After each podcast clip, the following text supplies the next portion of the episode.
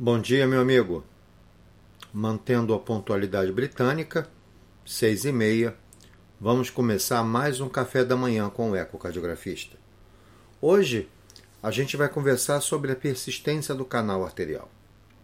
Nós sabemos que a persistência do canal arterial é um shunt, é uma malformação congênita, onde existe uma conexão entre a aorta descendente e geralmente com o ramo esquerdo da artéria pulmonar. Mas vamos lembrar um pouquinho da anatomia.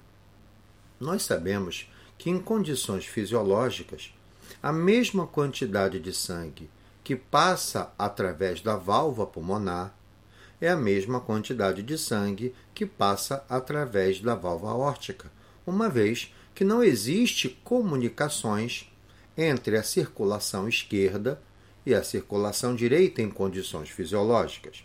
Então, como nós vimos, existem comunicações a nível atrial, utilizando principalmente o septo interatrial como a região de conexão, e aí vamos chamar isso de CIA.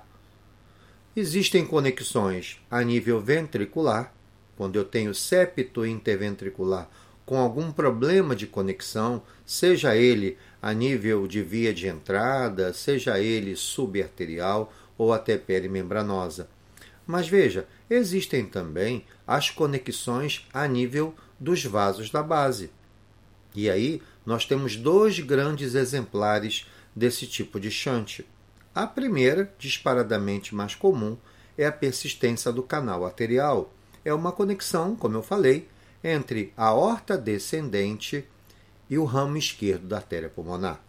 Mas vamos entender um pouquinho o que, que vai acontecer nesse tipo de alteração. Lembrem que na CIA a sobrecarga era de câmaras direitas porque o shunt era pré-tricuspídeo. Na CIV, como através do defeito o sangue passava e ele era automaticamente direcionado para o ramo, o tronco da artéria pulmonar, a CIV não gerava nenhum tipo de sobrecarga de câmaras direitas, porque os chantes, além da tricúspide, pós-tricúspide, geram sobrecarga do lado esquerdo. E vejam, a persistência do canal arterial ela se representa como se fosse uma CIV, só que não comunica ventrículo esquerdo com ventrículo direito, mas comunica circulação sistêmica com circulação pulmonar, uma vez que eu tenho uma conexão entre a aorta descendente e o ramo esquerdo da artéria pulmonar. Mas, gente, vamos tentar lembrar um pouquinho da embriologia cardiovascular. Eu preciso lembrar que o canal arterial ele tem origem embrionária no sexto arco aórtico esquerdo. E ele vai conectar o tronco da artéria pulmonar com a aorta descendente, próximo àquela região do istmo aórtico. Agora presta atenção, quando a gente fala conexão com o tronco da artéria pulmonar, matematicamente eu só quero que vocês compreendam que essa conexão não é diretamente com o tronco, ok? A conexão vai ser da horta descendente com, geralmente, quase que 90% dos casos, com o ramo esquerdo da artéria pulmonar. Mas veja, vamos imaginar que a gente esteja vendo um corte parasternal transversal a nível dos vasos da base, onde você olhou direitinho o tronco da artéria pulmonar, está observando direitinho o ramo esquerdo. Quando você colocou o colorido, você não identificou aquele fluxo vermelho de alta velocidade entrando no ramo esquerdo da artéria pulmonar. Veja, se você não visualiza isso, isso não afasta a presença do PCA. Lembra que em algumas situações eu posso ter o shunt entre a aorta descendente e o ramo direito da artéria pulmonar. E aí eu preciso ensonar melhor o ramo direito. E aí você vai fazer isso lá no meu corte supraesternal. Lembra que logo posterior ao arco aórtico vai ter uma bolinha. Essa bolinha é o ramo direito da artéria pulmonar, visto em situação transversal. Então, se você fizer o seu supraesternal e identificar sangue vindo da horta descendente em direção ao ramo direito da artéria pulmonar, e aí você vai ver isso em vermelho ou vai ver em azul. Se vem da descendente para o ramo, mas nós vamos ver isso geralmente turbulento, né? mas se eu tivesse que escolher uma cor, eu veria uma cor azul, vindo da horta descendente para o ramo direito. Então, cuidado, o corte de eixo curto dos vasos da base é o que vai identificar o tipo de PCA mais comum, que é o PCA, que é identificado como uma conexão da horta descendente com o ramo esquerdo da artéria pulmonar, mas não é exclusivo. Pode haver conexão com o ramo direito e aí você vai ter que fazer lá no meu supraesternal, sempre utilizando o mapeamento colorido. Então veja, a partir do momento que eu tenho uma conexão entre a aorta descendente e a artéria pulmonar, isso acontece para quê? Isso acontece para que aumente o fluxo através da pulmonar. Só que o aumento de fluxo através da pulmonar pode ser algo bom ou pode ser algo ruim. Vamos imaginar que a Catarine estudou uma criança que tinha uma estenose pulmonar severa. Veja, se eu tenho uma estenose pulmonar severa, o canal arterial será a única estrutura anatômica capaz de manter o fluxo para os pulmões. Então, nessa hora, o canal arterial é bom. Mas vamos imaginar que você tem um canal arterial amplo e eu não tenho nenhuma lesão que precisaria dele. Se você tiver esse canal arterial aberto, amplo, e você não tiver nenhuma doença que depende dele, você precisa fechar esse canal, porque senão o canal arterial, como gera um aumento de fluxo para o lado direito do coração, ele vai gerar aumento das pressões pulmonares, podendo levar até mesmo a aumento da resistência vascular pulmonar. Então, quando você faz um exame e identifica um canal arterial aberto, a primeira pergunta: esse canal mantém a criança viva ou esse canal é a doença e deve ser tratada de maneira cirúrgica? Isso é uma informação que obrigatoriamente quem tem que dar é o cardiologista. Ok? Isso e o ecocardiografista. Agora preste atenção. Quando a gente. Só um minutinho. Quando a gente vai observar a fisiologia fetal, o que, que a gente tem que lembrar? O sangue oxigenado, quando chega no feto, ele chega através de quem? Da veia umbilical. E essa veia umbilical transforma, transporta sangue para a veia cava inferior, desviando agora o sangue através do forame oval, bombeando pela horta até a região cefálica do nosso feto.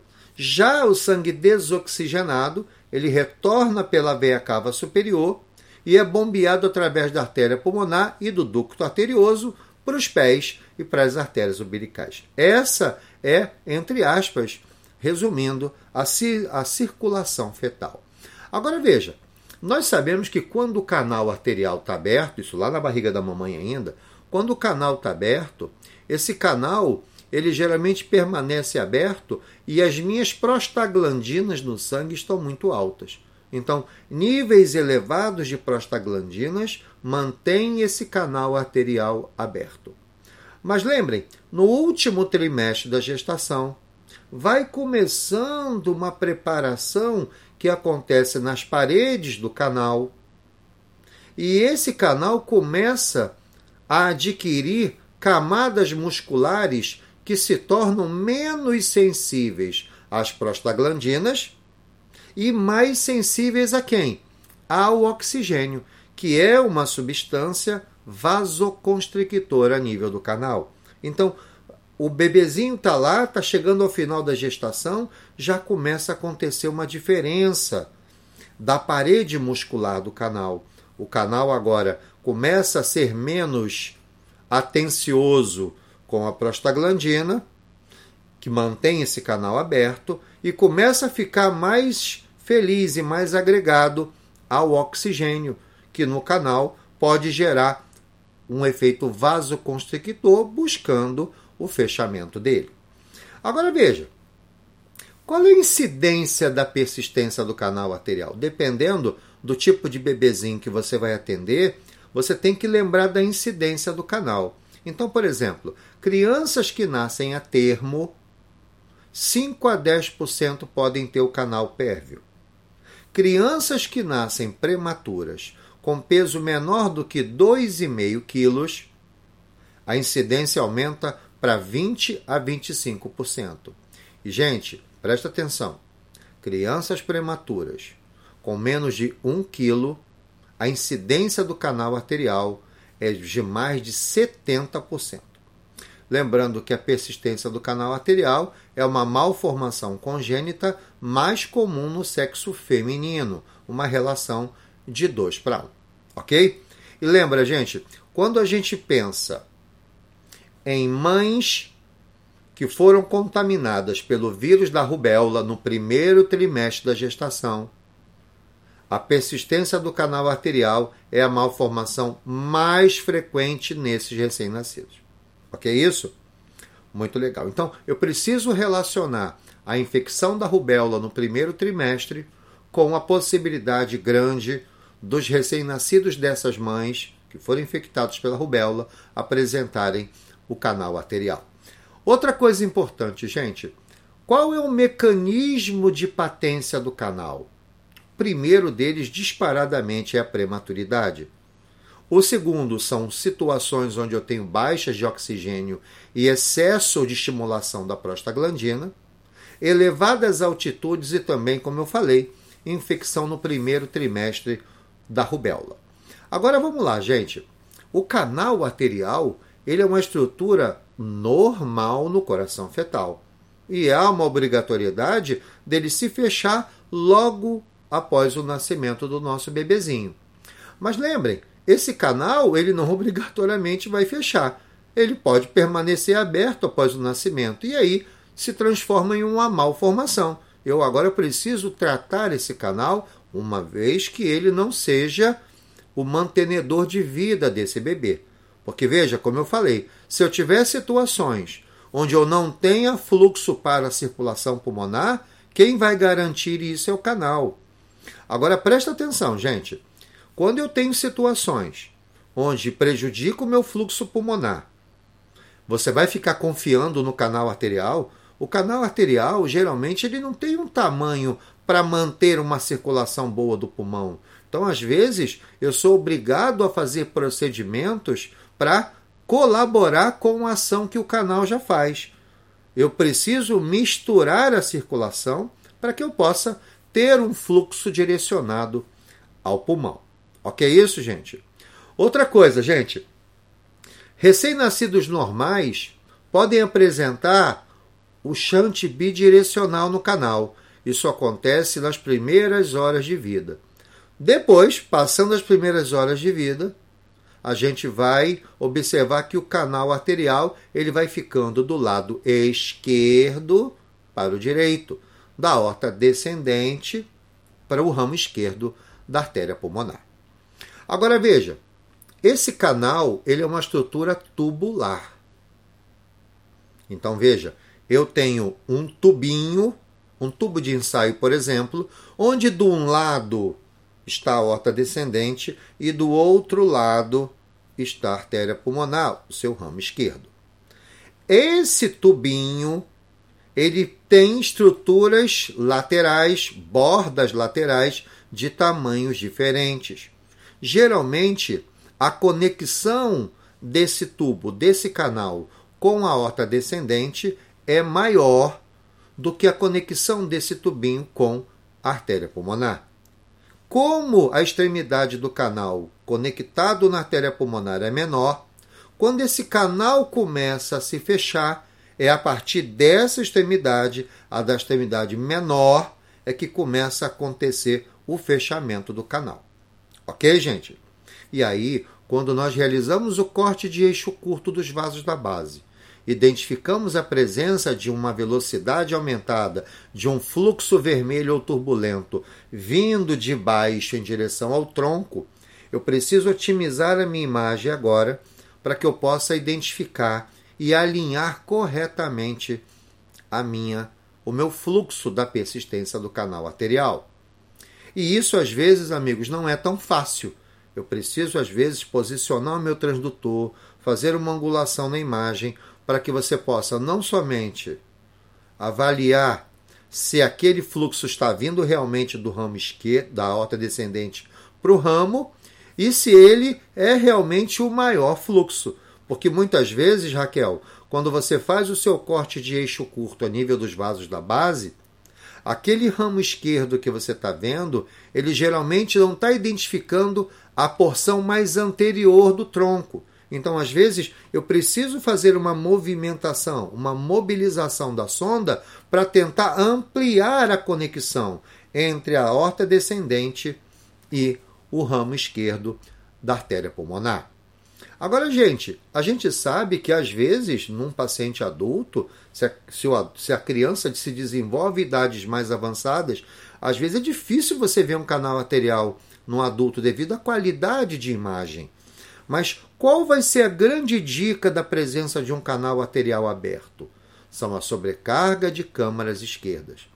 As sobrecargas de câmaras esquerdas acontecem nos chantes que estão após a tricúspide. Então, você procurou, procurou, procurou uma CIV e não achou, você precisa olhar com calma a presença de um canal arterial aberto. E aí você vai fazer os cortes intermediários, buscando a identificação daquele fluxo colorido em vermelho ou até turbulento, vindo do, da horta descendente, de baixo em direção ao tronco.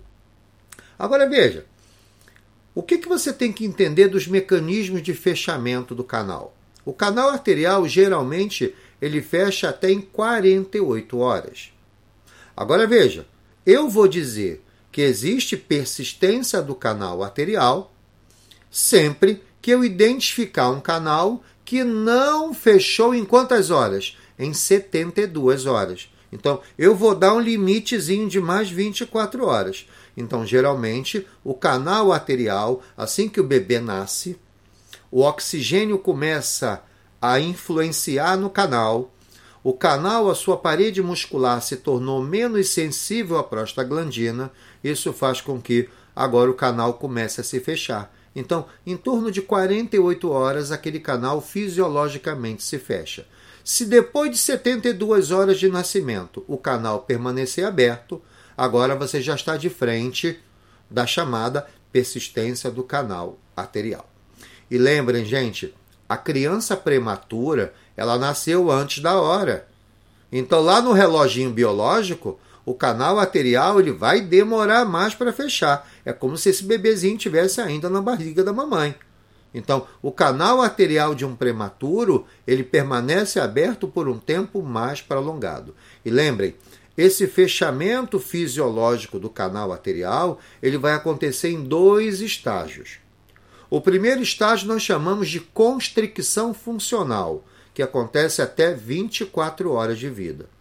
E a segunda etapa é o fechamento anatômico, que, como eu te falei, pode durar até 72 horas. Se após 72 horas o canal não fechar, agora você tem a presença da doença, a persistência do canal arterial. Lembrem, a, o fechamento pós-natal funcional do canal de um bebezinho a termo ele ocorre geralmente, como eu falei, em 10 a 15 horas de vida. E o fechamento permanente com 5 a 7 dias, podendo em alguns pacientes demorar até 21 dias de vida. Então, eu preciso acompanhar essas crianças portadores do canal arterial. Agora veja, fisiopatologia do canal. O que, que vai fazer esse canal ser mais hemodinamicamente importante ou não? Primeira coisa, o tamanho e a forma do canal. Segundo, como está a resistência vascular sistêmica e a resistência vascular pulmonar? Vamos imaginar que você tem uma resistência vascular sistêmica muito alta. Obviamente, se o canal está aberto, eu vou ter um desvio do sangue da horta descendente para o ramo esquerdo da artéria pulmonar. Então, eu sempre tenho que raciocinar comigo se aquele canal ele acontece para manter o bebê vivo em condições onde não esteja acontecendo sangue, a ida de sangue para a artéria pulmonar, por exemplo, uma genesia pulmonar, uma estenose pulmonar crítica, ok? E lembre uma coisa: se você tiver situações muito graves, como um estreitamento grave da porção descendente, da horta descendente, mais superior, o canal vai estar em sentido contrário. Agora o canal vai me ajudar. Só que ao invés dele ter fluxo da esquerda para a direita, ele vai ter da direita para a esquerda. É uma garantia que eu tenho de alimentar a circulação sistêmica. Então, o canal arterial sempre tem que ser estudado com muita calma, porque senão você acaba perdendo a identificação do sentido do fluxo do canal. E outra coisa, né, gente? Outra coisa que vai depender também é, é o gradiente de pressão entre a aorta e a artéria pulmonar. Se a artéria pulmonar tiver uma pressão muito alta e a aorta descendente menor, o meu shunt através do canal será direita, esquerda. É assim que se movimenta o sangue dentro do coração. Agora veja, quais são os fatores que levam ao fechamento funcional do canal? Primeiro, vai diminuir a quantidade de fluxo que passa através do canal, porque agora começa com um bebezinho nasceu, a placenta é isolada e agora cai a resistência vascular pulmonar e agora o sangue começa a entrar bonitinho dentro da artéria pulmonar. Se ele entra dentro da artéria pulmonar mantendo um bom fluxo, o gradiente entre a aorta descendente e a pulmonar, que era grande, agora começa a se tornar zero. E aí, esse fluxo bom através do, do ramo da artéria pulmonar e do, e do tronco vai fazer com que esse canal não movimente mais sangue. Outra coisa, com a diminuição da produção de prostaglandina ou com a redução da sensibilidade da parede muscular do canal, a prostaglandina agora não ativa mais a vasodilatação do canal. E o mais importante, ele agora não gosta mais da prostaglandina, mas ele adora o oxigênio. E o oxigênio tem uma ação constrictora no canal. Então são essas coisas é que vão favorecer o que nós chamamos de fechamento funcional do canal. Outra coisa importante, quando eu olho esse fluxo através da aorta descendente para o ramo esquerdo da artéria pulmonar, a gente geralmente precisa visualizar esse fluxo utilizando a parede lateral do vaso. Quando você consegue obter com seu corte, Cristiano, a parede lateral do vaso, nós temos uma sensibilidade de 96% e uma especificidade de 100% para você ver o canal aberto. Então, veja, cuidado. Às vezes, os vasos da base, o eixo curto dos vasos da base clássico, pode não visualizar o canal, o fluxo do canal. Às vezes eu preciso posicionar melhor o transdutor para pegar bordas laterais desse ramo e aí poder realmente não somente identificar, mas também medir as bordas e calcular os gradientes através do canal. Agora presta atenção. Qual é a fisiopatologia do canal? Então, eu tenho um fluxo da esquerda para a direita, através de aorta descendente para ramo esquerdo da artéria pulmonar. Isso aumenta o fluxo através da circulação pulmonar. Isso aumenta o retorno venoso para as câmaras para a câmara atrial esquerda, gerando também o um aumento de volume para o ventrículo esquerdo. Esse aumento de volume para o ventrículo esquerdo aumenta as pressões diastólicas finais do ventrículo esquerdo essas pressões diastólicas finais elevadas serão transmitidas retrogradamente para a circulação venosa pulmonar, aumenta as pressões do sistema venoso pulmonar, gerando congestão e edema pulmonar. Essa congestão e edema pulmonar vai gerar aumento também agora nas pressões do ventrículo direito e a criança desenvolve a insuficiência cardíaca. É essa evolução que você não deve deixar acontecer. E por que, que eu digo você? Porque se você não fechar o diagnóstico, o seu cardiologista não vai saber que a doença existe e ele não pode traçar uma conduta terapêutica, onde geralmente a intervenção cirúrgica é o mais importante. Então, eu devo sempre fazer todos os cortes ecocardiográficos, mas geralmente é o corte de eixo curto a nível dos vasos da base que vai identificar a persistência do canal arterial quando existe a conexão da aorta descendente com o ramo esquerdo e não esquecer do supraesternal quando acontece um chante da aorta descendente com o ramo direito da artéria pulmonar. Isso a gente não pode esquecer. E, para finalizar o bate-papo de hoje, eu queria conversar com vocês um pouquinho sobre uma classificação do canal arterial, que é a classificação de Krichenko. Então presta atenção. Quando você encontra um canal arterial, obviamente isso não vai ser feito pelo eco, geralmente é a hemodinâmica que identifica o tipo de canal. Existe uma classificação. Essa classificação divide os tipos de canal em cinco: tipo A, tipo B, tipo C, tipo D e tipo E. Vamos devagarzinho falar sobre o tipo A. O tipo A é como se fosse uma conexão entre a aorta e o tronco da artéria pulmonar através de um funil. Eu tenho um canalzinho, eu tenho um tubinho entre um e o outro. E aí eu tenho uma bordinha de um lado e uma bordinha do outro, tá? Então, esse é o tipo A, ou seja, o canal arterial é como se fosse um funil, sendo que o lado dire... o lado esquerdo do canal, OK? Aquele que está na horta descendente, ele é maior do que o lado que está na artéria pulmonar. Então, é como se fosse um funilzinho. Aqui em cima está a horta descendente, aqui embaixo está o ramo esquerdo da artéria pulmonar. Então, o canal em forma de cone é o tipo A. Veja, o canal tipo B, ele é um canal mais curtinho. E, na verdade, nós chamamos o tipo B de janela. Então, é isso, ó. A aorta e a artéria pulmonar. Elas estão coladas, olha lá e tem um buraquinho entre elas. Ok? Essa janela entre elas é o canal arterial do tipo B. Ok? Então, tipo A é uma estrutura. Ok? Eu tenho lá aquele conezinho onde a extremidade para a horta é maior do que a extremidade pulmonar. Tem o tipo B, que é uma janela, é uma conexão, como se fosse uma CIA, ok? Tá, tem um buraco na conexão dos dois. O tipo C já é um canal tubular agora. Agora eu não tenho diferença, amigos, de tamanho da extremidade da horta e da pulmonar. É um tubo, ok?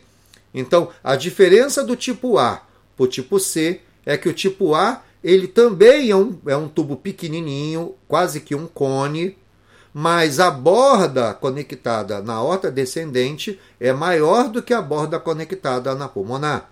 Já o tipo C, ele é um, é um, é um, é um canal tubular onde as extremidades são iguais. Existe também, gente, o tipo D, que é muito mais raro, que é onde você tem um canal sacular.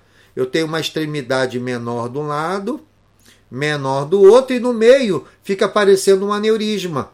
É um saco. Ok? Isso? Como se fosse uma, a balinha, a bala que a gente chupa. De um lado está fechadinha, do outro lado está fechadinha, a bolinha no meio. Esse aspecto de bala é o canal arterial do tipo D.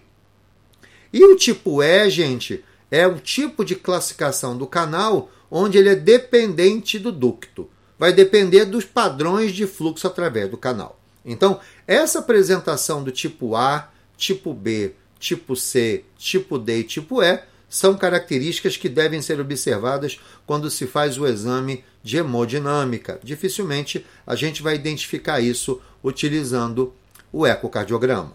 Agora veja, quando eu olho o canal arterial e o shunt é esquerda à direita, eu fico mais tranquilo. Está aumentando o fluxo para o lado direito do coração. Quando eu olho para esse fluxo, ele é bidirecional, ou seja, da direita para a esquerda na sístole e da esquerda para a direita na diástole, atenção, existe um momento onde as pressões do território pulmonar já se mostram maiores do que o sistêmico e agora começa a aparecer sangue em direções opostas, vai, volta, da direita para a esquerda na sístole, da direita, da esquerda para a direita na diástole. Então, esses tipos de padrão é importante que a gente conheça, uma vez que esse tipo de apresentação pode incorrer numa maior gravidade. Então, quadro clínico vai depender do tamanho do canal.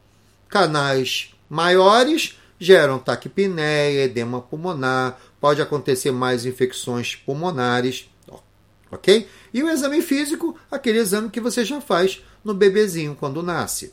Agora presta atenção, existe um papel muito importante do ecocardiograma que é identificar as repercussões hemodinâmicas do canal. Do canal. Então veja, quando um canal tem um diâmetro maior do que 1,4 milímetros, com fluxo de alta velocidade, e quando você mede o seu ato esquerdo e mede a sua horta e faz a relação AE sobre AO, e você identifica valores acima de 1,4, com câmaras esquerdas dilatadas, sendo observado roubo na horta abdominal, esse tipo de canal obrigatoriamente deve ser fechado de maneira intervencionista. Geralmente, o canal arterial a gente fecha através de tratamento percutâneo com a colocação de um coil nessa região que conecta a aorta descendente com o meu ramo pulmonar.